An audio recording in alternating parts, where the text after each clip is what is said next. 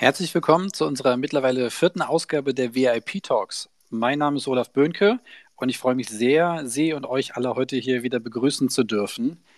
Nachdem wir uns in den letzten Episoden mit den Themenkomplexen Desinformation sowie digitale Nachrichten und Medienkompetenz vor der Bundestagswahl beschäftigt haben, wollen wir gleich unseren Blick auf ein komplett neues Gebiet richten, nämlich mögliche Bedrohungsszenarien durch Cyberangriffe vor der Bundestagswahl.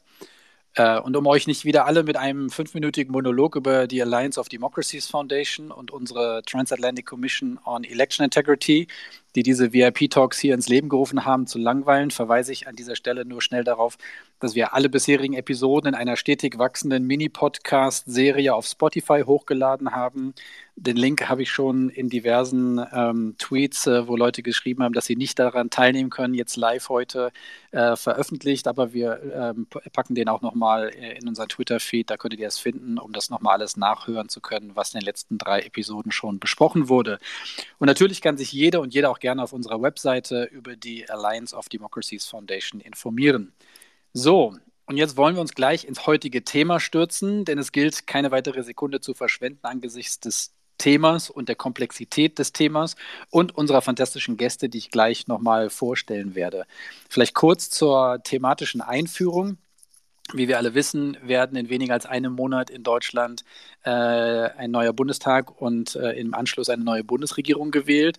Und der Bundeswahlleiter Georg Thiel hat auf Anfrage beziehungsweise in seiner eigenen Pressekonferenz die Gefahr von Cyberangriffen zur Bundestagswahl als hoch äh, eingeschätzt und äh, kürzlich gesagt, unsere Fachleute gehen allein im Bereich IT von etlichen potenziellen Risiken aus. Die Spanne aller theoretisch denkbaren Vorfälle ist entsprechend breit. Zitat Ende. Also die Sicherheitsbehörden sind alarmiert.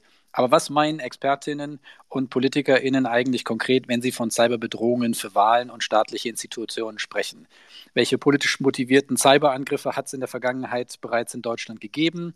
Wer sind die mutmaßlichen Täter? Was wissen wir über ihre Motive? Und dann natürlich die Kernfrage dieses Gesprächs hier heute. Wie gut ist Deutschland eigentlich im Jahr 2021 in der Lage, die Bundestagswahl gegen digitale Angriffe zu schützen? Und was sind die Hausaufgaben für die kommende Bundesregierung im Bereich Cyberabwehr und Schutz unserer demokratischen Institutionen vor Hackern, Crackern und anderen Angreifern aus dem Netz? Damit können wir jetzt eigentlich eine komplette Podcast-Serie alleine füllen, aber wir versuchen das alles in eine Stunde hier zu packen. Und selbstverständlich wollen wir auch nach gut 30 bis 40 Minuten noch unser geschätztes Auditorium einladen, sich an der Diskussion zu beteiligen. Ihr und sie müsstet dafür auf ähm, der äh, Twitter-App hier unten so ein Handhebesymbol sehen, wo man, ähm, wo wir wissen, dass ihr das Wort er erhalten möchtet und dann würden wir entsprechend dann die Leute mit aufs Podium holen. Ähm, und ich würde euch dann kurz bitten, euch kurz vorzustellen und ähm, dann diskutieren wir das Ganze hier.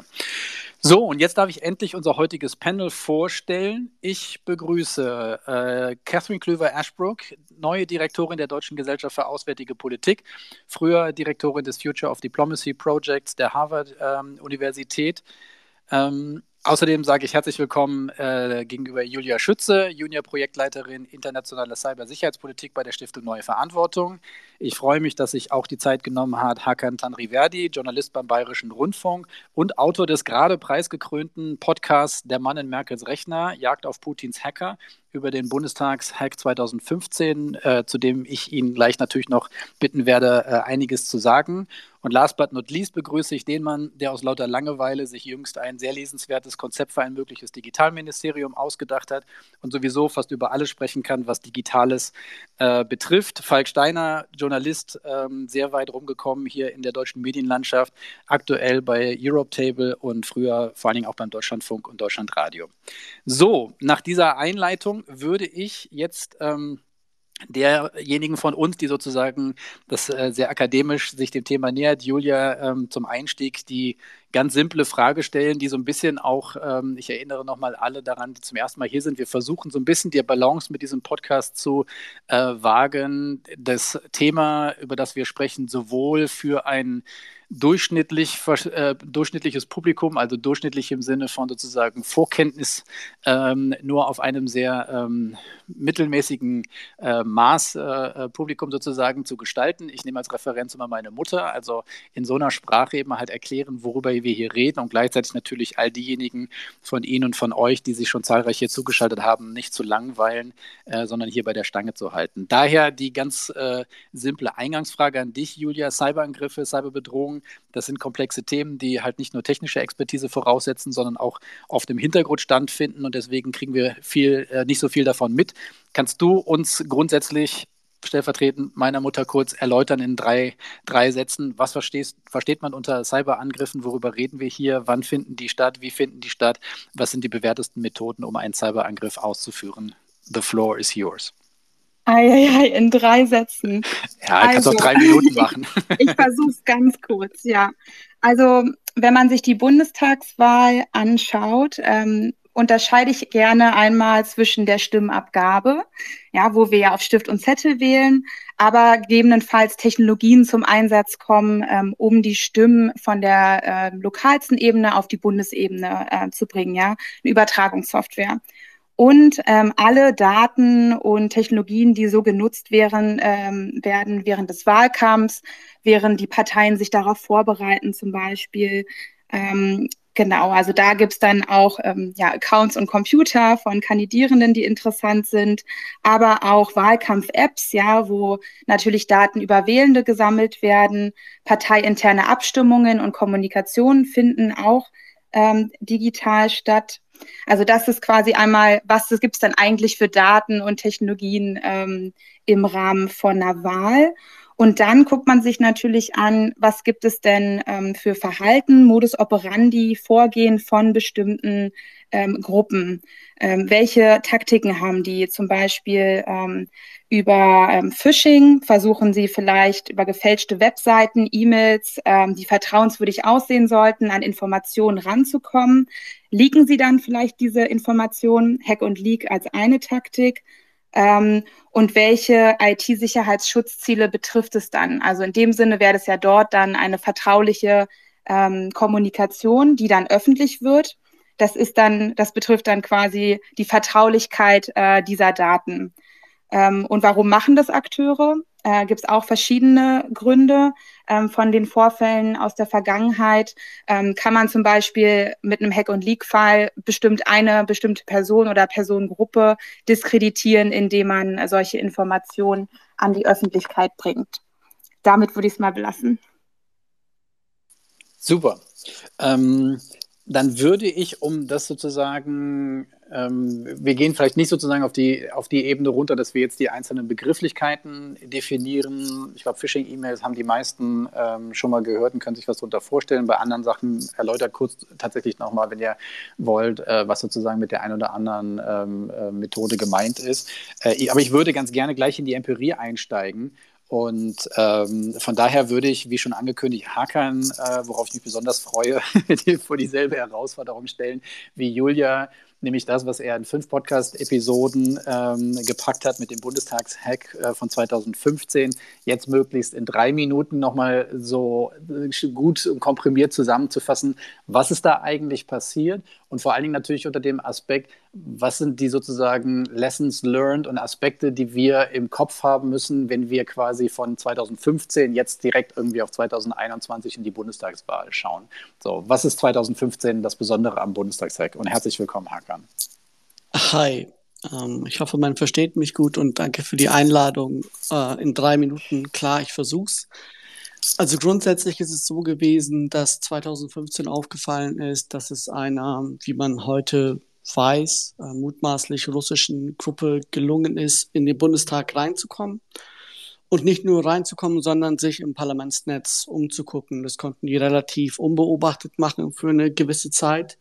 Und über die Jahre an Ermittlungen, die danach stattfanden, hat man herausgefunden, okay, die waren nicht irgendwo, die waren unter anderem auch auf Merkels Rechner und hatten es dort explizit auf ihr E-Mail-Postfach abgesehen. Insgesamt sind dann 16 Gigabyte wohl äh, den Hackern in die Hände gelangt. Die haben sie ausleiten können aus den Netzwerken. Und 2017 bei der Wahl war dann die große Frage, nachdem man gesehen hatte, was in den USA passiert ist, wird das jetzt auch im Wahlkampf 2017 passieren? Das ist im Wesentlichen die Kurzfassung äh, der Story. Und wir alle wissen ja, dass es nicht passiert ist. Also dieses Hack and Leaking ist nicht passiert zumindest. Genau, aber also jenseits sozusagen, genau, ich hab, war auch einer von denen, die 2017 dann die ganze Zeit darauf gewartet haben, dass wir sowas ähnliches wie den DNC mhm. Wikipedia äh, Leak dann sehen, äh, Wikipedia, Quatsch, Wikileaks äh, Leak sehen würden. Aber es ist auch ansonsten tatsächlich auf keiner, zu keinem anderen Anlass irgendwie nennenswert Daten davon äh, veröffentlicht worden, oder? Genau, und das hatte auch Julia schon angedeutet. Hack and Leak ist eine mögliche Strategie. Aber jetzt nachrichtendienstlich kann man es ja für x beliebige Szenarien sich vorstellen, für was das interessant hätte sein können, äh, Leute unter Druck setzen und so weiter. Vielleicht war es aber auch langweilig. So weiß man einfach nicht. Ja. Jedenfalls, jetzt als wir, wenn wir das auf 2021 beziehen, ist, glaube ich, der große Unterschied, dass die Politik ähm, und die Nachrichtendienste ein Stück weit besser vorbereitet sind, weil 2015 war eine ziemliche Überraschung und die waren alle relativ äh, ich sag, überfordert ist vielleicht zu aufgeladen als Begriff, aber es war schon, die Leute waren überrascht. Aber ja. jetzt vor 2021 hat man diese, hat man verschiedene Arbeitsgruppen gegründet und genau, es gab auch einen Hackerangriff, der stattgefunden hat auf mehrere Politiker, Kommunalpolitiker auf äh, Landesebene und auch ein paar Bundestagsabgeordnete. Aber Stand heute ist da auch noch nichts passiert in Sachen Hack and Leak. Das als genau. Kurzfassung. Genau. Das, das war die Ghostwriter-Angriff, ähm, der, der im März stattgefunden hat, richtig? Genau, kann ich später auch genau. gerne weiter Genau, genau, würde ich auch gleich, genau, gleich nochmal zu kommen. Ich würde vielleicht nochmal, ähm, ich würde dich fragen, Falk, ob du verfolgt hast, äh, den ersten mir bekannten ähm, Vorfall, den es im Rahmen Cyberangriffe gegeben hat, jetzt im Kontext schon der Bundestagswahl, war ja auf den Wahlparteitag der CDU im Januar, wo ähm, was gar nicht so groß in der Presse aufgetaucht ist, wie ich fand, ähm, es ja tatsächlich Angriffsversuche gegeben hat, den Server äh, sowohl mit äh, äh DDoS-Angriffen, also im Prinzip massiven ähm, ja, Anfragen äh, und dadurch den Server sozusagen runterzubringen, ähm, als auch sonst eben halt die Veranstaltung zu stören. Kannst du uns da noch ein bisschen Hintergrund geben? Hast du das verfolgt? Ja, ich habe das ein bisschen verfolgt. Ich muss mich ein bisschen entschuldigen. Meine Tonqualität ist wahrscheinlich nicht die beste, weil ich mich äh, jetzt hier gerade per Bluetooth äh, anklemmen musste. Also du bist gar nicht in Moskau, das, ja? nee, aber es klingt ein bisschen ähnlich und es klingt ein bisschen nach Dosentelefon für alle, fürchte ich. Ähm, aber um das mal kurz zu fassen, also tatsächlich, es war ja zu erwarten, dass so ein CDU-Parteitag mit äh, Online-Komponente ähm, ja doch eine gewisse Attraktivität als Ziel darstellt und äh, das hat auch, glaube ich, tatsächlich niemanden überrascht, dass es dort Angriffsversuche gab und es waren, glaube ich, auch alle halbwegs gut darauf vorbereitet. Zumindest habe ich das aus den Gesprächen so vernommen, die ich in dem Kontext geführt habe. Ähm, Jetzt ist eine DDoS-Attacke erstmal etwas, was, ähm, ich sag mal, nicht zwingend heißt, dass da jetzt ein professioneller Akteur am Werk ist. Und ein CDU-Parteitag ist zum einen vielleicht zwar ein Ziel für auch nachrichtendienstliche Aktivitäten, aber gerade bei der CDU kann man momentan, glaube ich, durchaus sagen, dass es da auch andere interessierte Kreise gibt, die sich Gedanken machen, ob sie nicht so einen kleinen äh, Event nutzen können, um dort etwas Aufmerksamkeit zu erzeugen, respektive das Ganze einfach zu sabotieren. Ähm, eigentlich ist es, wenn man ganz streng logisch ist, nicht das allerbeste aller Ziele, denn klar, natürlich, man kann versuchen, auf bestimmte Entscheidungen Einfluss zu nehmen, aber ähm, was macht man dann damit? Dann hat man äh, es vielleicht geschafft, aber vielleicht wird es aufgedeckt und dann wird das Ganze nochmal gespielt und so weiter. Das wäre halt nur peinlich für die CDU, aber sonst halt auch nichts. Und das ist halt ehrlich gesagt äh, eine ja, es ist strategisch eigentlich nicht besonders äh, nachvollziehbar, wenn man das so auf die Art tun würde, ähm, als eben äh, Nachrichtendienst oder ähnliches. Es ist tatsächlich, ähm, glaube ich, eher in anderen Kreisen zu verorten. Ähm, wenn wir uns aber anschauen, was seitdem alles passiert ist, es gibt viele Dinge, ähm, die relativ gut gelaufen sind und relativ unproblematisch gelaufen sind. Wenn ich aber noch mal kurz äh, darauf hinweisen mag, ähm, wir wissen ja vieles noch gar nicht. Also vielleicht wird das eine oder andere auch wirklich jetzt erst äh, noch rauskommen, was dort passiert ist in den letzten Wochen und Monaten. Und an der einen oder anderen Stelle weiß ich auch, dass äh, sich äh, Leute Systeme genauer angeschaut haben. Ich meine, vieles davon ist äh, relativ harmlos, äh, so vom Ergebnis her, aber trotzdem, ähm, vielleicht wissen wir noch nicht alles. Und natürlich, wenn wenn wir uns mal versuchen, in diese Motivation hinein zu versetzen von eben Nachrichtendiensten, die ja eigentlich so das ähm, Relevanteste wären an der Stelle, dann wäre bei denen ja die Informationsgewinnung für eine künftige Bundesregierung viel spannender, als jetzt in den eigentlichen klassischen Wahlprozess einzugreifen. Denn ähm, dass der ein Ergebnis haben wird und dass mit diesem Ergebnis politisch umgegangen wird, das äh, ist relativ offensichtlich. Äh, und alles weitere wird sich dann zeigen eine richtige Manipulation der Bundestagswahl auf dem Weg kann ich zumindest nicht erkennen. Strukturell ist das in Deutschland auch relativ schwierig, äh, das zu tun.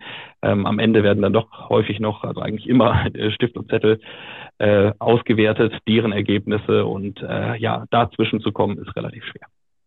Super, ich, ja. Kann ich ja. kurz was noch zum Parteitag hinzufügen, was ja auch ähm, neu war? Ähm, da ist halt, dass sie ja ähm, auch Internet-Voting benutzt haben und aber darauf vorbereitet waren, das halt nicht über den gleichen Server zu tun, sodass halt auch dadurch natürlich die Delegierten einfach unberührt ähm, der Vorfälle äh, wählen konnten, was natürlich eine ähm, IT-Sicherheitsmaßnahme war, ähm, die sie quasi äh, auf die sie sich vorbereitet haben. So und ich glaube, da ist es schon auch wichtig, ähm, damit zu bedenken, dass ähm, vielleicht auch Parteien mit dem Gedanken spielen, auch zum Beispiel die, den Koalitionsvertrag ähm, auch wieder digital abzustimmen und ähm, da auch ja quasi Unterstützung, Support-Teams, Transparenz zu schaffen, ähm, aber auch wirklich ja auch so einen Reaktionsplan zu haben, ähm, ist glaube ich schon wichtig, ja gerade wenn halt Parteien ihre Arbeit in der Zukunft auch weiter digitalisieren wollen. Sehr wichtiger Punkt, den greifen wir definitiv gleich nochmal auf. Ähm, ich, ähm, bevor wir sozusagen in den nächsten Schritt gehen, nämlich nochmal ein bisschen in die Akteurs- und Motivationsanalyse, die bei einigen von euch schon angeklungen ist, würde ich Catherine ähm, in der Runde kurz ähm, äh, mit einbeziehen und vor allen Dingen mit so einem kleinen ähm, Exkurs in die, du warst eben die letzten Jahre jetzt in den USA, du hast den 2016er und den 2020er Wahlkampf äh, vor Ort hautnah erlebt und du hast gerade auch auf solche Aspekte wie Desinformationskampagnen, Cyberangriffe und sowas geschaut.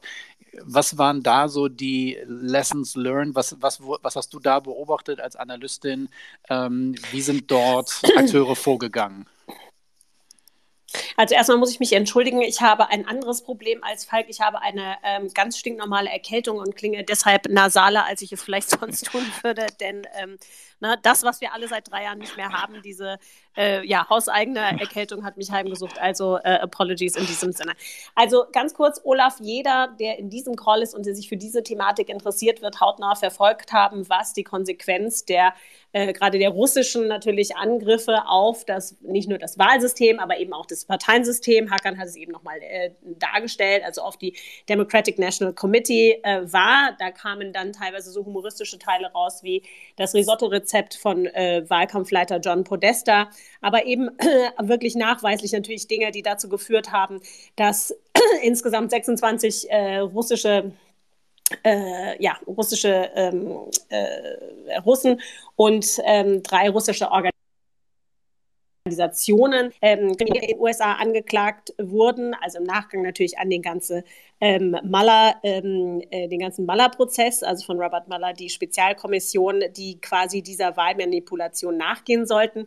Aber was sich ja herausgestellt hat, und das hast du im Grunde genommen äh, mit deiner Frage schon impliziert, ist, dass das, was viel schlagkräftiger war noch als die quasi die direkten Angriffe auf Systeme in, die US, in den USA, die lang angelegten Desinformationskampagnen waren, die die verschiedenen Subteile erstens mal der russischen ähm, deren Ausformungen, aber den, dann eben auch natürlich der verschiedenen Hacker-Kollektive ähm, welche Auswirkungen die wirklich hatten auf das Meinungsbild der Amerikaner. Und um dem jetzt relativ flott vorzugreifen und auf die Wahl 2020 zu kommen, das waren dann natürlich Strukturen, ähm, auf die sich nicht nur äh, äh, also die, die nationalen amerikanischen Behörden eingestellt haben auf eine andere Art und Weise. Also ich denke jetzt speziell natürlich an CISA unter Christopher Ray, der dann natürlich auch noch von äh, Donald Trump gefeuert wurde auf die letzten Meter. Christopher ähm, Krebs. Aber die äh, äh Christopher Krabs und äh, seinem Kollegen Herrn Ray, genau. danke, sorry, ähm, also beziehungsweise andere Behörde. Das macht die Erkältung, sorry, ähm, dazu geführt hatten, dass sie natürlich deutlich besser vorbereitet waren, b, so Rückverfolgung machen konnten zu den äh, Attacken, die dann versucht wurden, äh, die dann lanciert wurden. Da gab es natürlich dann auch die Versuche des Iran, es gab ein paar chinesische Versuche, dann aber eben auch immer zu, in Zusammenarbeit, enger Zusammenarbeit mit Technologiekonzernen. Also ganz interessant nochmal, wenn wir uns darüber nachdenken, wenn wir jetzt darüber nachdenken, wie kann man eigentlich Rückverfolgung machen, wie kann man eigentlich, ähm, ja, also äh, wirklich feststellen, aus welcher Feder bestimmte ähm, Attacken oder bestimmte Versuche der Manipulation stammen. Ähm, einfach da immer noch mal ganz stark zusammengearbeitet mit Privatkonzernen, Microsoft da federführend. Ähm, aber dass das dann im Grunde genommen äh, für die letzte Wahl viel verhindert wurde, indem natürlich auch viel im Vorgang gemacht wurde, also viel aggressiver von den Amerikanern nicht nur beobachtet wurde, sondern wirklich auch ähm, in quasi Pinprick-Operationen äh, vorgelegt wurde, um nicht nur bei, bei Systemen passiv äh, quasi Sicherheit hochzuziehen, sondern wirklich auch ähm, mit verschiedenen technologischen Möglichkeiten quasi aktiv ähm, diesen Dingen beizukommen. Und wir alle haben natürlich das verfolgt, was relativ offensichtlich war, nämlich dann der Entschluss auf letzte Hand der verschiedenen sozialen Medienkonzerne, wirklich Falschinformationen ähm, in den sozialen Medien, Twitter, Facebook, YouTube etc.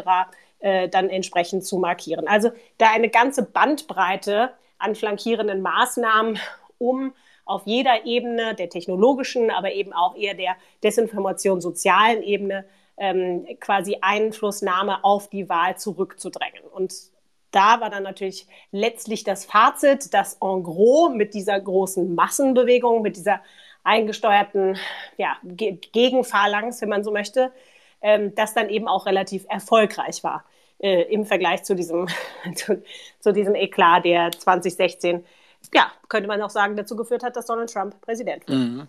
Und äh, wie gesagt, jetzt habt ihr verschiedene das angesprochen, was die Akteure angeht. Ich ähm, würde da nochmal gerne reingehen ähm, und Falk, Julia Hackern, wer auch immer, ähm, ich weiß, Hackern hat in der letzten Zeit sich da, ähm, ähm, wie du schon erwähnt hast, eben halt näher mit beschäftigt. So, wie würdet ihr das kategorisieren? Wir wissen eben halt, es gibt so staatsnahe oder Staatsakteure, sehr viel im Umfeld eben halt des russischen Militärgeheimdienstes GRU. Äh, wir haben die APT 28, 29, Cozy Bear, Fancy Bear Gruppen und so, diese Art von Hackern. Ist das sozusagen für die Bundestagswahl bezogen auch das Umfeld, von dem ihr als Expertinnen und Experten am meisten sozusagen Gefahren ausgehen seht oder sind da noch ganz andere? Ähm, Catherine, du hast gerade erwähnt, eben halt in den USA haben wir auch äh, iranische Geheimdienste und äh, chinesische Einflussnahmen gesehen. Habt ihr das beobachtet? Habt ihr davon was mitbekommen in euren Gesprächen mit, äh, mit Verantwortlichen? Also, wenn ich einen Aspekt vielleicht kurz aufgreifen kann, ist, dass diese verschiedenen Hackergruppen, die du erwähnt hast, ja von IT-Sicherheitsexperten und Expertinnen unterschiedlichen Nachrichtendiensten äh, zugeordnet werden. Du hast Cozy Bear erwähnt und der wird einem anderen Nachrichtendienst in Russland zugeordnet als zum Beispiel GR, äh, APT28. Und es ist deshalb wichtig, weil es unterschiedliche Ziele für unterschiedliche Nachrichtendienste geben kann. Und wenn zum Beispiel APT 29 Cozy Bear in Deutschland aktiv werden sollte, was sie wohl waren äh, vor ein paar Monaten, dann muss es nicht automatisch einen Wahlbezug haben. Äh, das würde ich nochmal davon unterscheiden. Mhm. Guter Und Punkt. De das Zweite ist auch bei dieser Ghostwriter-Kampagne, die, das hat äh, nach den Ergebnissen, äh, wir haben da mit ein paar Leuten geredet gehabt und Thomas Haldenwang, Chef des Verfassungsschutzes, hat wohl in einer geheimtagenden Sitzung einen Bezug zum Militär Nachrichtendienst GRU in Russland hergestellt. Und da ist aufgrund der Vorgeschichte mit dem Bundestagsakt natürlich direkt die Frage, was haben die damit vor? Aber dadurch, dass es so in einer so frühen Phase aufgefallen ist, kann man diese und viele dieser Angriffe auch nicht erfolgreich waren, soweit wir das Stand heute wissen, ist es schwierig jetzt zu sagen, was bedeutet das für die Bundestagswahl, weil man hat einfach, das ist ein bisschen wie Glaskugel schauen. Man weiß nicht, was deren Interesse war. Deren Interesse könnte auch jetzt nur theoretisch gesehen, ne, auch auf das komplett anderes bezogen gewesen sein, wie Nord Stream 2 oder so. Deswegen ist es Rätselraten. Ich habe konkret nichts gesehen, wo ich sagen würde, abseits von dem grundsätzlichen Existieren und des Versuchs dieser Ghostwriter-Kampagne, wo ich sagen würde, konkret auf die Wahl bezogen gibt es was. Aber weil auch jetzt äh, Iran und China erwähnt wurden, dieselbe Gruppierung, die nennt sich dann APT 31, die auch in den USA aktiv gewesen ist und es unter anderem auf die Kampagne von Biden abgesehen hatte, die war Anfang des Jahres, Januar oder Februar müsste es gewesen sein, da hat der Verfassungsschutz eine Warnung veröffentlicht, wo politische Stiftungen und dieses Umfeld im Fokus stand. Und dann hat man auch gefragt, okay, hat man sich auch gefragt, was ist da das Ziel? Aber auch da ist nichts, wo man später sagen kann, okay, wir können es jetzt festmachen, weil wir sehen plötzlich als wahrscheinliches Resultat dieses Hacks folgende Daten. Deswegen tappen wir da so ein bisschen im Dunkeln. Ich, ich glaube auch, also was Hakan anspricht, ist total wichtig, dass es natürlich jetzt vor einer Wahl ähm, besonders auch ins Auge, in, also dass wir da besonders drauf achten. Aber das ist ein Phänomen, was uns eigentlich weiter begleitet und vor allem weiter begleiten wird, je mehr wir auch äh, digitalisieren. Ähm, und ich glaube, da ist es, gerade weil ja auch Landtagsabgeordnete ähm, äh, betroffen sind, ja auch ja, Stiftungen und so weiter, wie Hakan erwähnt hat, ähm, sehe ich halt auch eher, ist bei mir jetzt schon der Fokus so, ähm, das ist halt ein, ein, ein Dauerproblem, womit wir uns äh, quasi beschäftigen müssen und äh, wo wir nochmal strategischer auch gucken sollten in der Zukunft, welche Akteure ähm, sind vielleicht auch formal einfach noch gerade wenig geschützt. Ähm, wie zum Beispiel auch in dem Sinne gerade Kandidierende, ähm, die einfach für sich selber auch gucken müssen, dass sie ihre IT-Sicherheit ähm, ja, hochfahren, ähm, mit den simplesten Maßnahmen einfach. Ähm, aber ich denke, da kann man sich dann jetzt auch quasi ja nach der Wahl auch nicht weiter zurücklehnen, sondern das wird äh, weiter Thema bleiben. Mhm. Also um das ganz kurz noch zu ergänzen, ähm, ich habe mal ein bisschen technisch umgestellt. Ich hoffe, es klingt jetzt ein bisschen angenehmer für die Ohren. Ähm, Natürlich ist es so, dass die meisten Kandidierenden auch durchaus Hinweise bekommen haben aus den Parteizentralen, wie sie diese, ich sag's mal so BSI-sprechmäßig, ähm, Grundschutzmaßnahmen treffen können. Das haben schon relativ viele von den Parteien auch gewährleistet, dass sie dort Informationen zur Verfügung gestellt haben. Ob die dann allerdings natürlich auch eingehalten wurden, ganz andere Frage. Genau, wir, also wir, wir und ja. Olaf, Kasmin? Sorry, ich ja, wollte nein, gerne, gerne rein, da wir uns nicht sehen. Mich, ihr, ihr ganz, redet einfach ganz, dazwischen. Ganz, ganz kurz, ja, genau, genau. Ich wollte mich ganz kurz einschalten, weil natürlich wir jetzt immer noch über Grundstrukturen des Eingriffs in eine, ne, in die Wahl an sich sprechen. Aber wie wir zum Beispiel auch letztlich an einem neuerlichen Beispiel in Australien gesehen haben ähm, und wir auch gerade in einem DGAP-Paper geschrieben haben, äh, Russland und China schauen sich natürlich auch die Entwicklung unseres Wahlkampfs inhaltlich an. Ne? Die schätzen sich, die schauen genauso auf die Sonntagsfrage, wie wir es vielleicht auch tun und überlegen sich. Und deswegen ist äh, Hakans Punkt nochmal ein wichtiger, dass es da unterschiedliche Interessengruppen in den verschiedenen Nachrichtendiensten der, der Russen gibt, aber eben dann auch den verschiedenen Kollektiven, mit denen sie zusammenarbeiten wo eben auch quasi der Versuch einer inhaltlichen Steuerung ähm, äh, interessant werden könnte. Ne? Also da sind wir dann wieder, ähm, äh, und Falk hat es gerade angesprochen, die, den Parteien ist angeboten worden vom Bundesverfassungsschutz und von anderen äh, Akteuren, da nochmal äh, strategisch ihre eigenen Sicherheitssysteme anzuschauen.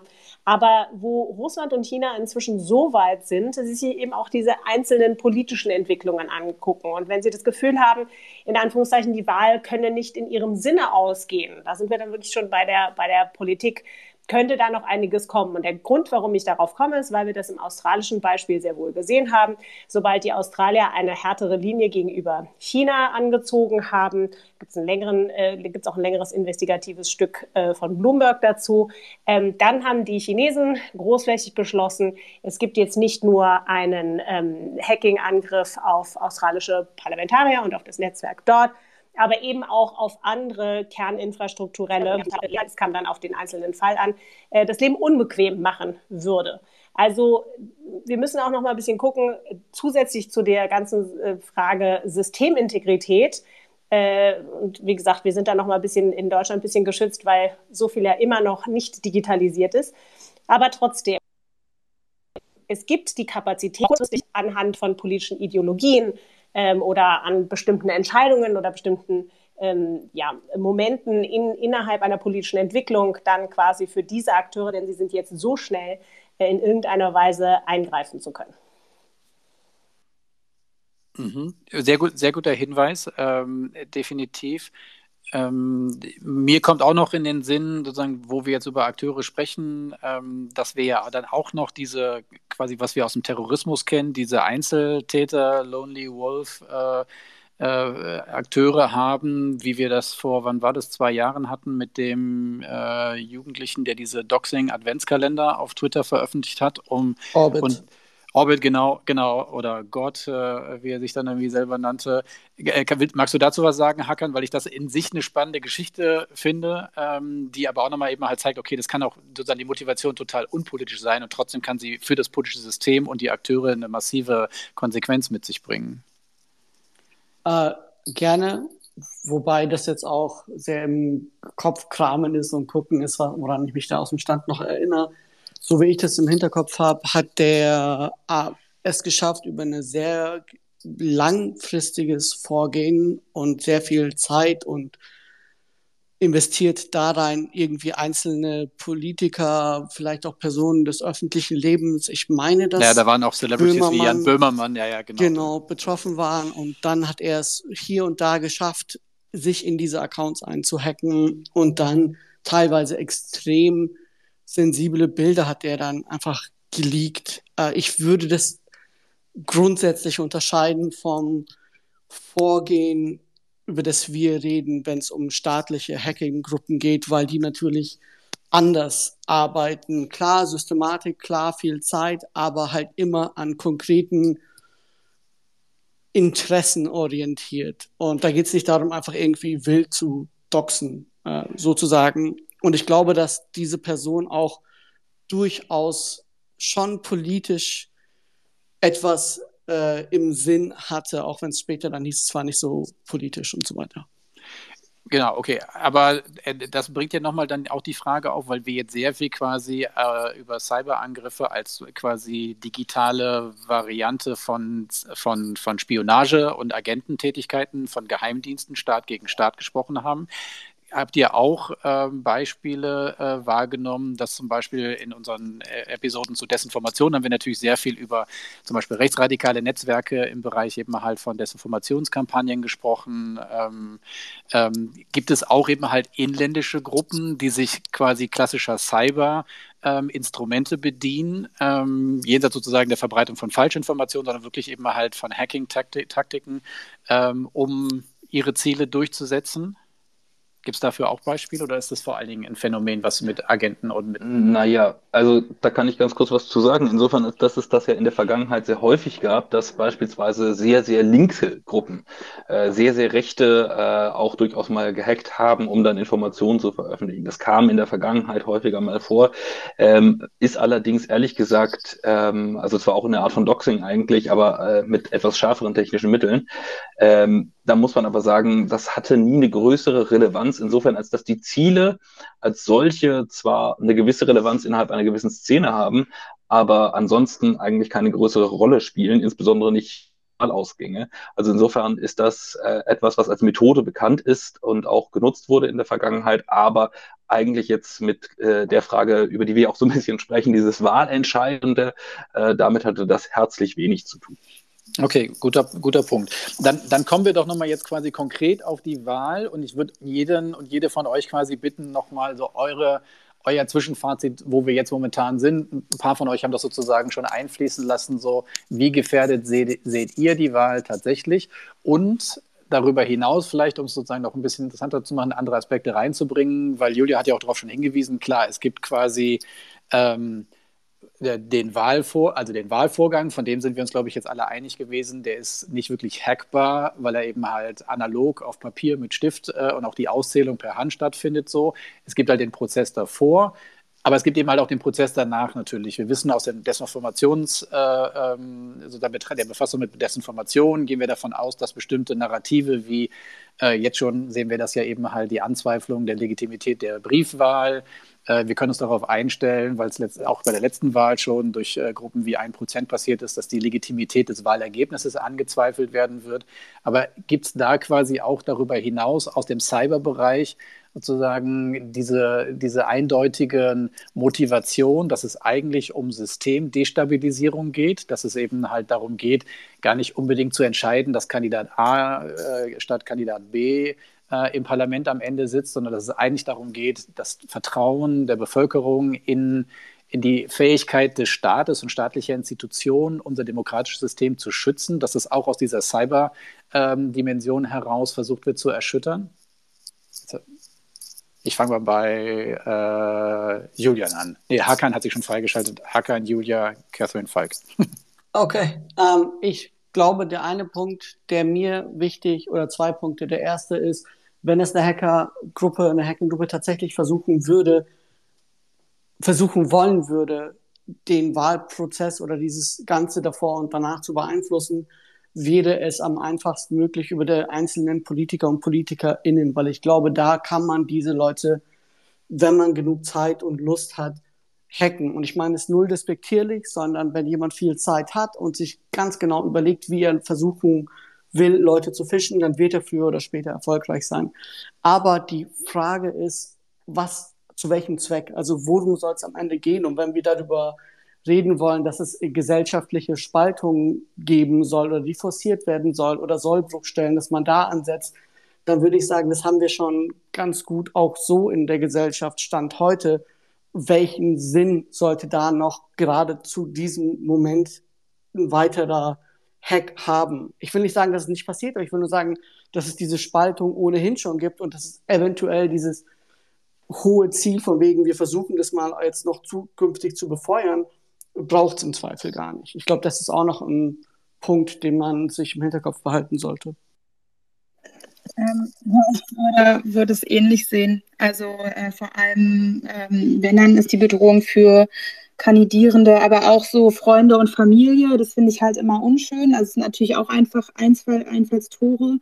Ähm, und ja, wir haben auch äh, Szenarien überlegt und ein Szenario, was ja, was Hakan ja auch schon gerade angesprochen hat, wäre halt ähm, vielleicht irgendwelche äh, Dokumente, die dann vielleicht manipuliert geleakt werden über äh, die Corona-Maßnahmen und Gedanken dazu. Aber ich ja, ich sehe, also die Einschätzung finde ich ähm, ganz spannend von, von Hakan zu sagen, ja, das braucht es vielleicht gar nicht mehr.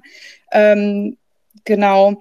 Also viel, ähm, viel große andere Szenarien ähm, habe ich auch nicht. Äh, ich denke, äh, oder worüber ich froh bin, ist halt, dass man zum Beispiel nicht so gut äh, Desinformation über die Cybersicherheit der Wahl ähm, verbreiten kann, wie zum Beispiel es in den USA der Fall ist, weil die halt auch diese Voting Machines ein Glück dann in Georgia ähm, auch mit Paper Ballot Backup, wo man die dann auch mal nachzählen konnte. Ähm, das haben wir halt nicht. Ähm, von daher äh, ist das schon mal was, was wir ausschließen können. Ähm, genau. Also ich glaube, ähm, das, was Hakan sagt, ist was ganz Wichtiges, sich rein. Ich glaube, ich sehe die Bedrohung auch eher massiv in dieser Desinformationsgeschichte, denn wir schaffen es ja immer noch, oder dieses Land schafft es ja immer noch Hunderttausende oder Hunderte, slash eine ganz klare gesellschaftliche Spaltung da ist, dass es eine Desinformation gibt, die immer mehr um sich fasst, auch über die sozialen Medien. Also ich sehe da deutlicher noch die Bedrohung, es sei denn, ähm, ähm, und ne, China und Russland äh, empfinden da noch starkes äh, Bedürfnis, in irgendeiner Weise politisch nachzurudern. Und wie, wie Julia das eben auch schon angesprochen hat, sich bestimmte Kandidaten vorzunehmen, ähnlicher eher oder vielleicht anzugleichen an dem französischen Beispiel äh, aus den Präsidentschaftswahlen von 2018 aber selbst da war ja ein französischer Staat darauf vorbereitet. Also wir sind, was diese Dinge angeht, in Deutschland oder in europäischen Ländern, wo ein, zum Beispiel eben auch eine traditionelle Medienlandschaft, weil wir auch in so eine alternde Bevölkerung haben, ähm, noch so eine große Rolle spielt, in mancher Hinsicht äh, auch noch äh, auf, auf, auf der großen Dimension gefeit äh, dagegen, dass es ähnlich, wie Julia das eben schon äh, angedeutet hat, quasi amerikanische Züge annehmen könnte. Also diese Kombination aus unserem nicht digitalisierten, alten, brüchigen,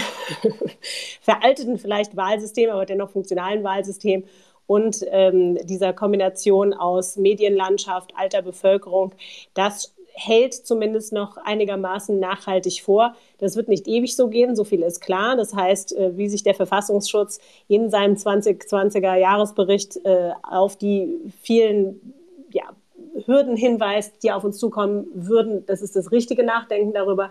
Aber für die nächsten drei Wochen mache ich mir in dem Sinne erstmal weniger Sorgen, es sei denn, die Russen und die Chinesen entdecken noch das ein oder Thema, andere Thema für sich oder den einen oder anderen Kandidaten, wo sie das Gefühl haben, sie müssten deutlich nachsteuern.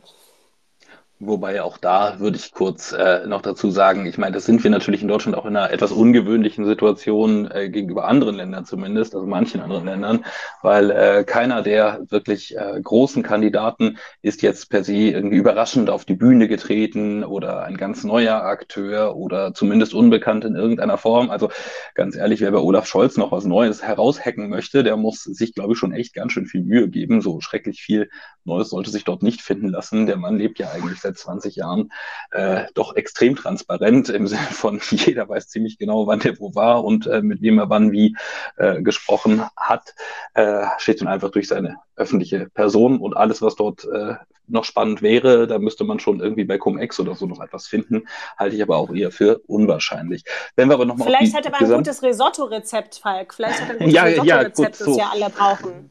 So wie Kann John Podesta einst, ja, das stimmt. Ja, manch, ja. Äh, genau, das ist eine, das sollten wir nur für die äh, Zuhörer vielleicht nochmal erwähnen. John Podesta, rechte Hand von äh, äh Barack Obama, könnte man glaube ich so sagen, äh, hatte äh, bei in, in den ähm, damals gehackten Mails waren unter anderem äh, ja, Rezeptthemen äh, mit drin, respektive Einkaufslisten für Rezepte, wenn ich das richtig in Erinnerung habe. Ähm, ja, wer weiß, vielleicht kocht Britta Ernst besser als er und er lässt sich da noch Tipps geben. Aber mag alles sein. Nee, aber tatsächlich, ähm, da sind wir auch ein bisschen gefeiter vor an der Stelle. Spannend ist es eigentlich tatsächlich jetzt, äh, wenn wir ein bisschen perspektivisch gucken, weil viele von den Menschen, die jetzt in Politik relevant sind, haben eigentlich eine relativ geringe digitale eigene Biografie. Das ändert sich natürlich jetzt mit neuen Kandidaten, mit neuen Mitgliedern im Bundestag zum Beispiel auch. Die sind teilweise dann mit dem Netz schon aufgewachsen. Und da ist natürlich wesentlich mehr zu holen in der Theorie. Ob das praktisch so kommt, mal dahingestellt. Aber ich möchte doch mal eine spitze Frage an die anderen Teilnehmer hier stellen. Ähm, wenn wir einfach so lockerflockig sagen, eigentlich ist das System nicht hackbar, was wir sozusagen als Wahlsystem haben. Und ich habe das vorhin auch schon so ein bisschen gesagt. Ähm, Trotzdem gibt es natürlich Angriffspunkte, beispielsweise die Frage der Schnellmeldungen, die aus den Wahllokalen an die Kreise und dann an die Länder gehen. Das ist natürlich etwas, wo man theoretisch zumindest Einfluss nehmen könnte und Verwirrung stiften könnte, wenn man das wollte. Das Zweite sind natürlich die Umfrageinstitute. Ähm, der ein oder andere CDUler hatte in den vergangenen Wochen durchaus das Gefühl, dass die gehackt worden seien. Ähm, also und definitiv, so dass da ein Wurm drin war, das auch. Ja. Äh, auch das, also ich bin mir nicht ganz sicher, ob wir da in unserem Prozess so richtig hundertprozentig safe sind. Es gäbe schon noch Angriffsvektoren an der Stelle, aber da kommt wieder das ins Spiel, was Hakan gesagt hat. Wer hätte denn daran ein ernsthaftes Interesse und wohin würde ihn das eigentlich bringen? Und das ist etwas, was in diesen Debatten äh, jetzt zum Glück heute hier immer wieder gesagt und nicht vergessen wird, aber sonst gerne vergessen wird.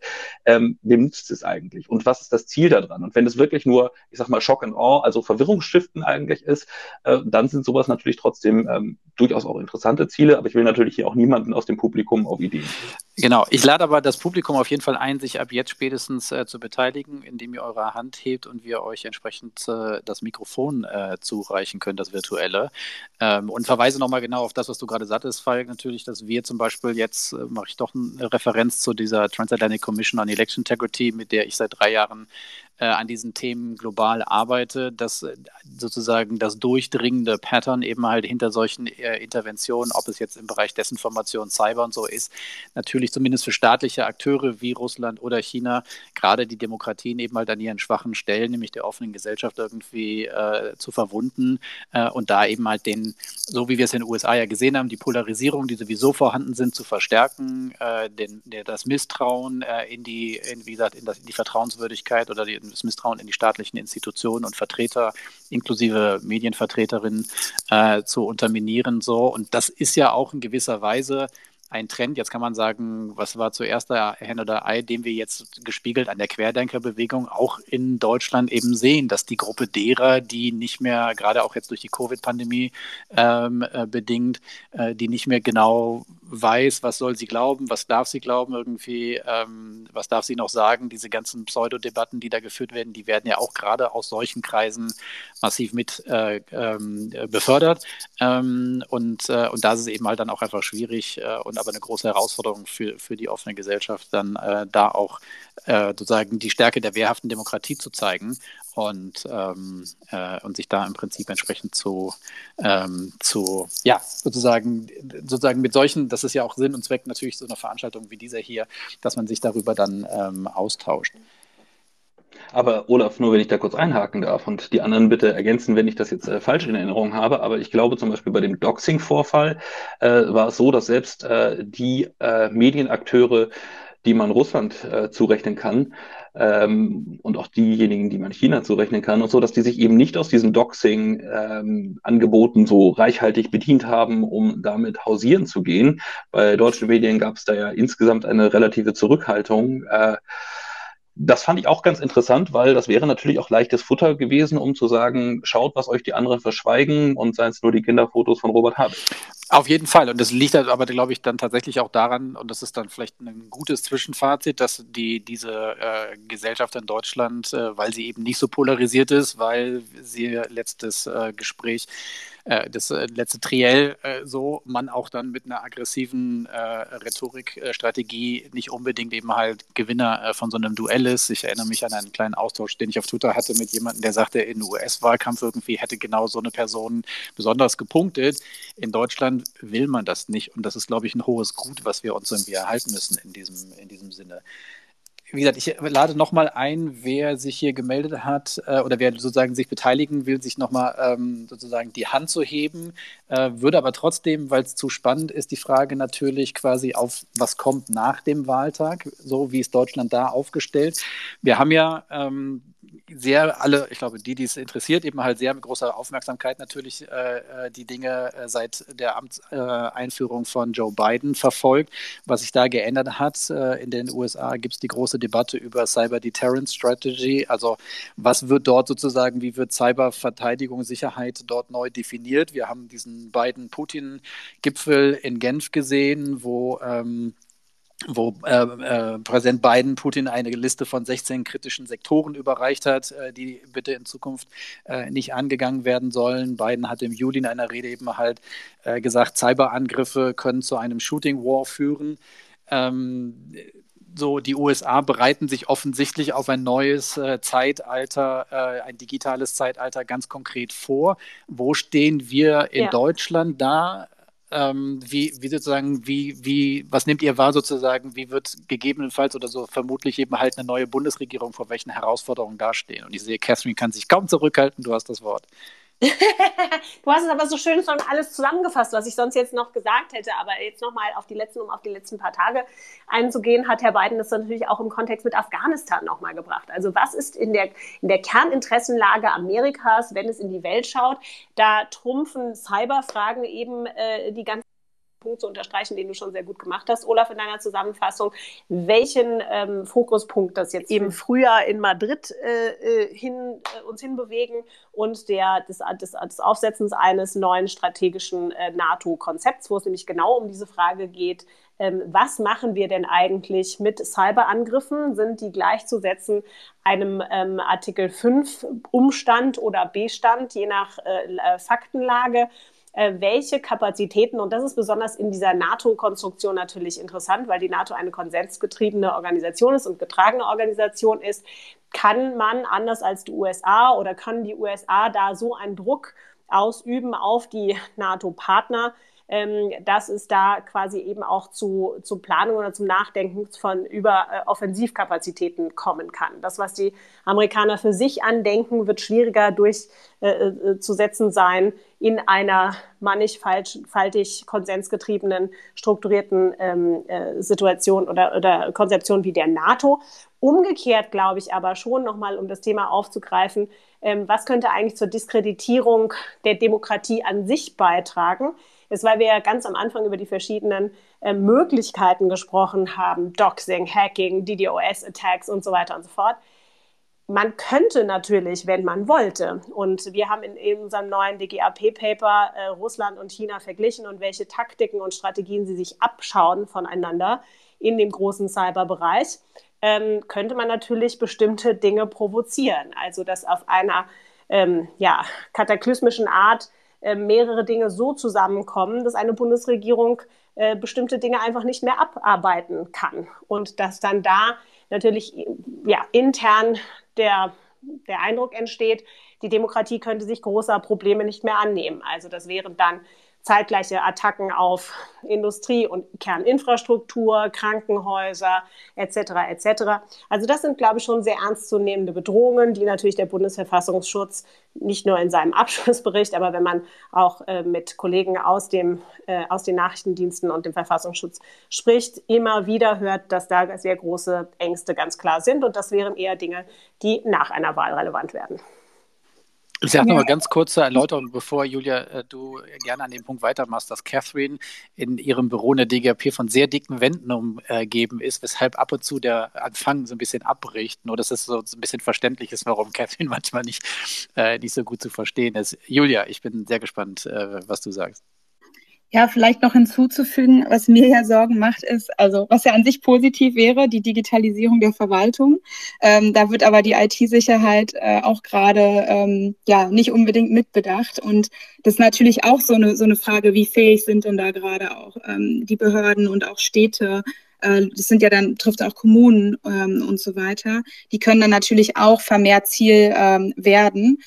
Mm, vielleicht zum Ansatz, ja, wie ist da eine Strategie zu erkennen äh, bei Parteien? Also ich habe mir die Parteiprogramme angeguckt und keiner hat so richtig, finde ich, einen guten strategischen Ansatz, wie man mit solchen ähm, Aktivitäten umgeht und wie man darauf reagiert. Also äh, zum Beispiel verzichtet man dann auf Konfrontation und stärkt halt wirklich strategisch die Sicherheit der eigenen Systeme, prangert gegebenenfalls ähm, an bezieht sich da halt auch vielleicht auf die internationalen Prozesse, Normen, ähm, an denen man ja jetzt auch mitwirkt. Oder geht man doch quasi ähm, diplomatische Konflikte ein, ähm, sanktioniert, was Deutschland ja im Bundestag-Hack auch gemacht hat, ähm, was aber ja auch eher auf der EU-Ebene jetzt umgesetzt wird. Damit Hinblick auf Wahlen ähm, versuchen sie gegebenenfalls noch ein neues Sanktionsregime für Desinformation aufzubauen. Das macht halt in der Reaktion, wenn quasi ähm, böswillige Akteure eigentlich vielleicht Cyberoperationen und Desinfo gemeinsam nutzen, ähm, in meiner Meinung nicht so richtig Sinn. Ähm, oder ja, geht man halt ähm, auf nachrichtendienstliche Gegenmaßnahmen ähm, äh, selbst so. Und was sind denn dann eigentlich so die Konsequenzen, die man dann auch hat äh, oder in Kauf nimmt für die eigene IT-Sicherheit? Und da hat leider keine Partei äh, im Programm so richtig äh, einen strategischen Ansatz und auch Lösungen. Ähm, von daher, das wäre was, was unbedingt ähm, ja bald folgen müsste, damit sich Deutschland überhaupt auch auf diesen internationalen Diskurs einlassen kann und nicht quasi ähm, ja von anderen Akteuren, die schon sehr sicher sind, wie sie damit umgehen würden, ähm, überrollt wird und dann vielleicht was macht, was ja gegebenenfalls äh, gar nicht in dem Interesse äh, Deutschlands wäre oder der EU. Ich finde es total spannend, dass du das gerade angesprochen hast mit den Wahlprogrammen, denn ähm, tatsächlich ist da eine relative Leerstelle drin. Ähm, ich habe hier gerade noch das Unionswahlprogramm vor mir liegen, eher durch Zufall. Nein, also natürlich nicht durch Zufall, sondern weil ich demnächst was für den Europe Table dafür, äh, darüber schreibe. Aber ähm, bei der Union zum Beispiel findet sich ausschließlich, dass man die europäische Cyberbrigade ausbauen wolle, um Cyberattacken, Terrorismus, Bedrohung, kritische Infrastruktur und Desinformation europaweit erfolgreich abwehren und selbst offensive Fähigkeiten entwickeln können möchte. Zeilen 554 bis 556, wow. wer es nachlesen möchte, wenn ich zu schnell war. Ähm, tatsächlich ist das aber ziemlich interessant, denn äh, alle reden immer von Europa. Aber sobald es um die Cybersicherheit geht, wollen sie eigentlich dann doch nicht so richtig Europa. Wir haben in Deutschland das BSI, das ist relativ groß, das ist auch halbwegs gut aufgestellt. Wir haben das BFV, was für manche Dinge zuständig ist, den BND, der für manche Dinge zuständig ist, das die Bundeswehr, die für manche Dinge zuständig ist. Ähm, wenn ich mir jetzt angucke, also wie groß ist eigentlich äh, ENISA, die Europäische Netzwerksicherheitsagentur, die da ja durchaus eine Rolle spielen soll, jenseits von INCEN, ähm, ja, 2023 äh, soll sie ganze 121 Mitarbeiter haben und damit Europas Netzwerksraum äh, sicher machen. Also solange wir nicht bereit sind, da irgendwie auch ein bisschen Kompetenzen mal abzugeben, respektive Kompetenzen anderen zur Verfügung zu stellen und sei es nur im Rahmen von Pooling- und Sharing-Mechanismen. Also solange werden wir da, glaube ich, auch nicht besonders weit kommen. Äh, Frankreich und Deutschland sind da relativ gut aufgestellt, aber das nützt uns gar nichts, wenn dann äh, im Zuge europäischer Politik dann ein anderer Mitgliedstaat vielleicht etwas, äh, sagen wir mal, spektakulärere Ereignisse hat, äh, die dann auch Rückwirkungen in den Europäischen Rat haben oder ähnliches. Also das ist irgendwie, ehrlich gesagt, ein bisschen kurz gesprungen von fast allen Beteiligten, wenn man auf diesen Cybersicherheitsaspekt guckt. Aber das war jetzt mein kleiner ja. zum wenn, wenn ich eine kurze, eine, eine kurze ähm, Äh, eine Frage nochmal zu dem, was du vorhin sagst. Du hast sozusagen von der Generation digital gesprochen, den Digital Native sozusagen, die jetzt ins Parlament kommen. Ich stelle mir aber trotzdem die Frage, und das knüpft ein bisschen an das an, was Julia sagte und auch an das, was wir in den Episoden zu Desinformation und vor allen Dingen zu digitaler Nachrichten- und Medienkompetenz diskutiert haben. Für wie kompetent haltet ihr eigentlich die aktuellen und von den Kandidatinnen, die ihr kennt, sozusagen die kommende Generation von Abgeordneten, wenn es um solche Themen geht. So, wir haben ja die klassischen Außen- und Sicherheitspolitiker, so, okay, aber diese Frage sozusagen, diese Kombination von geostrategischem Vorwissen plus dem technischen Know-how, also haben wir am Ende im Parlament, was ja dann ja auch eine wichtige Kontrollfunktion einnimmt, und da wird ja auch schon über diverse Ausschüsse gesprochen. Äh, wir haben ja auch noch, was ich als Stichwort gerne noch äh, als Frage reinbringen würde, weiß jemand was Neues über die Cyberagentur? Agentur, äh, die gegründet wurde und äh, wie es darum steht. Also sind wir sozusagen auf der parlamentarischen Ebene, um nochmal den Schluss quasi zum Bundestag zu kriegen, sind wir auch so aufgestellt, dass wir es mit Leuten im Parlament in der nächsten Legislatur zu tun haben, die wissen, worüber sie da reden? Hm, teilweise, würde ich sagen. Also ich glaube, das sieht man auch in den Programmen, dass es durchaus Abschnitte gibt, wo man sieht, okay, da hat sich jetzt jemand mit Verteidigungspolitik und Cybersicherheit beschäftigt und sieht auch diese geopolitischen Fragen ähm, und findet darauf Antworten. Ähm, dann in der Innenpolitik bei manchen Parteien, ähm, ja, werden halt, äh, gibt es Vorstellungen, die halt die IT-Sicherheit in unserem Land ähm, ja auch äh, groß stören würden. Und darauf gibt es dann wieder keine Lösungen. Ähm, so. Und da sieht man dann wieder, okay, da wurde halt dann wieder nur von der einen Seite vielleicht öffentliche Sicherheit äh, gedacht, aber da wurde die IT-Sicherheit komplett außen vor ähm, gelassen. Und ich denke, das meine ich halt mit dem, ich vermisse den strategischen Ansatz, weil selbst wenn man offensive Mittel möchte, muss man sich bewusst sein, dass die halt auch einen selber schaden können und dass man natürlich da vielleicht auch in Konflikte gerät und Dinge schlimmer macht, als man es dann möchte. Und das ist halt leider ja bisher bei allen Parteien noch nicht ganz so gut ersichtlich. Und ähm, da würde ich hoffen, dass sich dann vielleicht die Köpfe auch über ähm, Ressorts ähm, natürlich äh, zusammensetzen und da wirklich mal strategisch äh, zusammenarbeiten. Hakan, magst du oder soll ich noch kurz? Du kannst gerne, ich kann dir danach. Okay, ähm, ich glaube, wir haben Catherine gerade verloren. Ähm, die versucht wieder äh, reinzukommen. Vielleicht genau. genau. Also ähm, Kurzfassung, äh, meine Perspektive, wir haben teilweise sehr, sehr kompetente Politiker in dem Feld, wir haben teilweise weniger kompetente Politiker in dem Feld. Es ist aber nicht zwingend äh, relevant, ob der einzelne Politiker persönlich der kompetenteste in diesem Feld ist, finde ich erstmal per se bei einem Parlament mit äh, voraussichtlich 800 Mitgliedern, äh, können wir das, äh, glaube ich, vergessen, dass dort alle komplett digital kompetent wären. Und das ist ja auch nicht so, dass äh, jeder an den geheimsten aller Geheimdossiers sitzt. Äh, diejenigen, die dort tatsächlich, ich sag mal, mit wichtigeren äh, Dingen aus Sicht von möglichen Angreifern zu tun haben, äh, werden ja grundsätzlich auch gebrieft, haben auch Mitarbeiter, die sich damit auch ein Stück weit mehr beschäftigen. Ob es dann immer fruchtet, andere Geschichte. Ähm, ob das Bundestagsnetz per se das Beste von allen ist, ähm, kann ich persönlich nicht beurteilen. Das können andere viel besser, die hier äh, im Gespräch zuhören momentan, die die Innensicht haben und ähm, also was ich mir einfach erhoffe, ist, dass jetzt mit jüngerer Generation einfach auch ein, ich sag mal, intrinsischeres Interesse an diesen Themen mit reinkommt. Äh, bislang gab es ja doch immer einen sehr kleinen und überschaubaren Kreis an Digitalpolitikern äh, oder an Politikern, die sich mit den digitalen Aspekten äh, befasst haben. Und ich denke, das äh, wird jetzt auch natürlich ein bisschen weiter auswachsen. Ich glaube, zu dem Aspekt würde ich das einfach stehen lassen, was du gesagt hast, weil ich nicht viel mehr hinzufügen kann. Ich würde noch zwei andere Aspekte erwähnen. Das erste ist, dass wir, was wir auch heute nicht wirklich diskutiert haben, ist, ob es in Gänsefüßchen nicht auch okay ist, Spionage? Also im klassischen Bereich passiert es ja. Und wo ist der Punkt, wo wir sagen, okay, jetzt ist es zu viel? Wo ist der Punkt, wo man sagt, das ist nicht mehr erlaubt? Und damit schließt sich der zweite Punkt an. Und das ist etwas, was in den USA durch diese Indictments passiert, in anderen Ländern in der Form nicht, ist, wie macht man seine Beweiskette eigentlich öffentlich? Wie, wir haben jetzt sehr häufig gesagt, ja, Russland und China. Und da muss man ja realistischerweise immer sagen, mutmaßlich Russland und China, bis man sie denn verurteilen würde, wenn man ihre habhaft wird, was vermutlich nicht passiert. Aber diese ganze Transparenzdiskussion um, wie geht man bei Cybersicherheitsvorfällen durch, wie kann man zwischen Staaten einen Kodex erarbeiten, wo man sagt, okay, das ist die Norm, die gilt äh, völkerrechtlich. So, ich glaube, das ist alles utopisch, aber wo die Reise hingehen könnte, dann finde ich, muss man auch zwangsläufig darüber diskutieren. Einerseits Transparenz und äh, zweitens Etablieren davon, was nicht erlaubtes Verhalten ist. Und Spionage, soweit ich weiß, ist erlaubt und passiert einfach standardmäßig. So. Finde ich aber einen wichtigen Punkt, den ich auch nur immer wieder wiederholen kann. Hört alle den äh, Podcast Der Mann in Merkels Rechner, auf den ihr ja auch extra nochmal eine Episode quasi äh, den Schwerpunkt legt, nämlich die Frage, wie andere Länder, andere Geheimdienste mit Informationen über Cybervorfälle umgehen.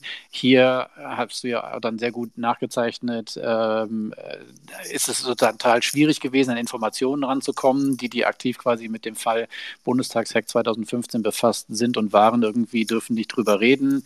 Ähm, und in anderen, äh, in anderen Ländern geht es eben halt anders, wie man am Beispiel der Niederländer da sehr gut äh, äh, dargestellt bekommt. Also in der Tat, auch das war ein Punkt, den ich sehr inspirierend fand. Und tatsächlich da die Frage ist, brauchen wir da auch eine andere Kultur der Kommunikation im Sicherheitsbereich über solche Fälle eben halt anders zu sprechen, äh, um, um Ängste zu nehmen, aber natürlich auch ein realistischeres Bild darüber zu schaffen, eben halt, was an Gefahren eigentlich digital dieser Tage eben halt da draußen auf, auf Deutschland zukommen. Falk?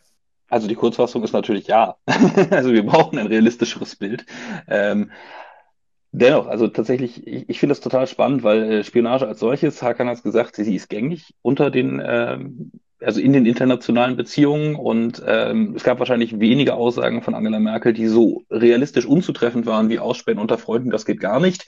Ähm, da muss man wahrscheinlich ein Stück weit noch mit leben, aber tatsächlich alle Bemühungen, dass zumindest das Ausspähen unter Freunden äh, so richtig ausgeschlossen wird, haben ja keinen großen Erfolg gefruchtet in dem Sinne, als dass es dort äh, völkerrechtliche Vereinbarungen zu geben würde.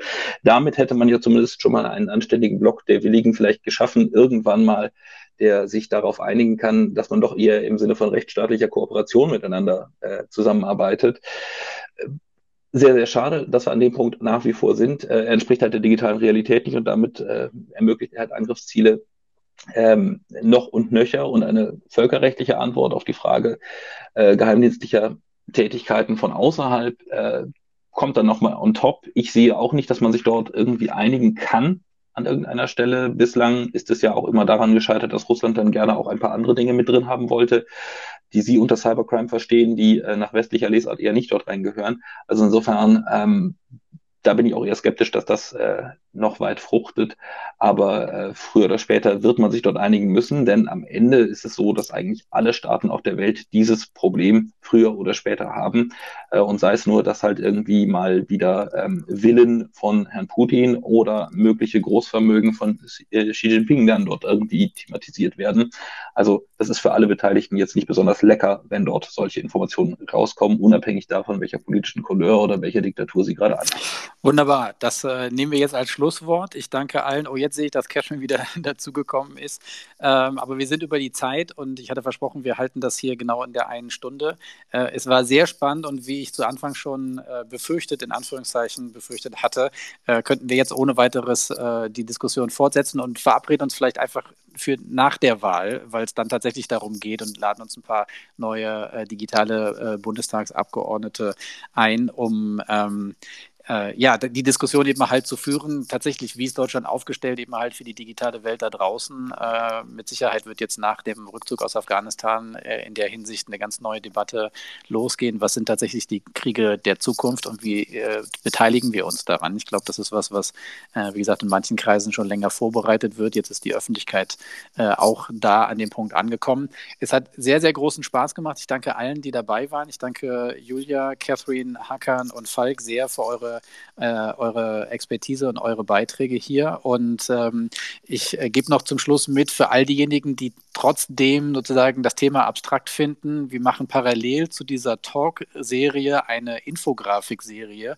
und veröffentlichen die immer so rund um der, die Episode, die gerade ausgestrahlt wurde, wo wir versuchen, komplexe Themen, und es gibt eine auch zu Cyberbedrohungen, in einer grafischen Darstellung auf zwei Seiten ein bisschen verständlicher zu machen. Und die ist dann dazu geeignet, sie im Familien- und Freundeskreis auch weiterzugeben, wenn die Mama äh, oder die Oma oder sowas doch irgendwie mal mitkriegen will, womit man sonst so beruflich oder auch sonst wie politisch zu tun hat. Äh, dafür eignen die sich sehr gut, äh, sind auch farbig und äh, genau, die nächste wird jetzt wahrscheinlich nächste Woche äh, rauskommen. Und ansonsten diese Episode laden wir, sobald wir sie von Twitter zur Verfügung gestellt bekommen, wieder bei Spotify hoch. Wie schon gesagt, der Link folgt noch. Ich danke allen. Die nächste Diskussion wird am 15. September stattfinden. Dann geht es um die Rolle von Social-Media-Plattformen im Wahlkampf. Ähm, auch dazu gab es ja viele Aktivitäten, Bündnisse mit verschiedenen Kodexen, äh, politische Werbung und so. Das besprechen wir dann. Und äh, ich wünsche allen noch einen schönen Tag und danke, dass ihr dabei wart. Tschüss. Ciao. Danke, Ciao. tschüss. Tschüss.